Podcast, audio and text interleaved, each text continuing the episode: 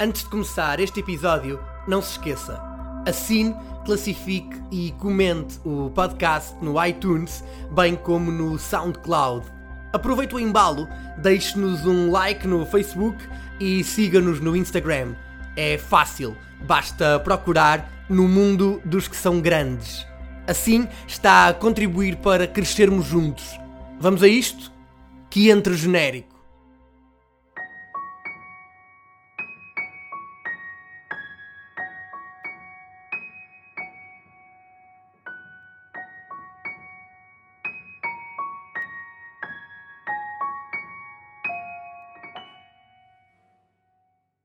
A primeira jornada do Campeonato Nacional 90-91 foi palco de dois clássicos: Futebol Clube do Porto Sporting e Benfica Boa Vista.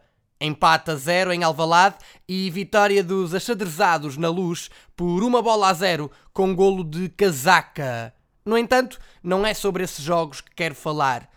Prefiro destacar o Desportivo de Chaves Estoril, que terminou com a vitória dos transmontanos por 1-0, com o golo solitário a ser apontado por Slavkov, avançado internacional pela Bulgária, falecido em 2014 e que representou os flavienses entre 87 e 92. No banco dos estorilistas, o protagonista deste episódio cumpria o primeiro dos mais de 350 jogos como treinador principal no escalão maior do futebol português. Depois de uma carreira como jogador passada maioritariamente nos Canarinhos, exceção feita à temporada 79-80, em que representou o Marítimo, Estreou-se nos bancos a meio da época 87-88, também no Estoril, então no segundo escalão, substituindo António Fidalgo, de quem tinha sido adjunto e que se mudara para o Salgueiros.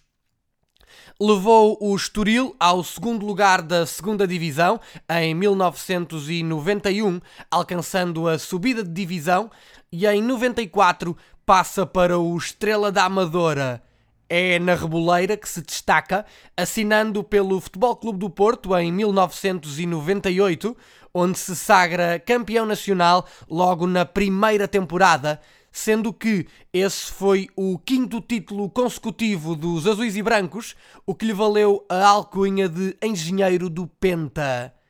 Nas Antas, juntou ao seu palmarés duas taças de Portugal e duas supertaças Cândido de Oliveira. Treinou ainda o Sporting em 2003-2004 e o Benfica em 2006-2007 e na primeira jornada da temporada seguinte, sendo despedido após um empate a uma bola frente ao Leixões. Passou várias épocas na Grécia, onde treinou AEK, Panathinaikos e PAOK, chegando em 2010 a treinador da seleção helénica. Em setembro de 2014, quando foi anunciado como selecionador nacional, todos nós estávamos longe de imaginar que o primeiro título da Seleção A estava a caminho. Falo de Fernando Santos. Eu sou o Paulo Freitas e este foi o 35 episódio do podcast No Mundo dos que são grandes. Até breve.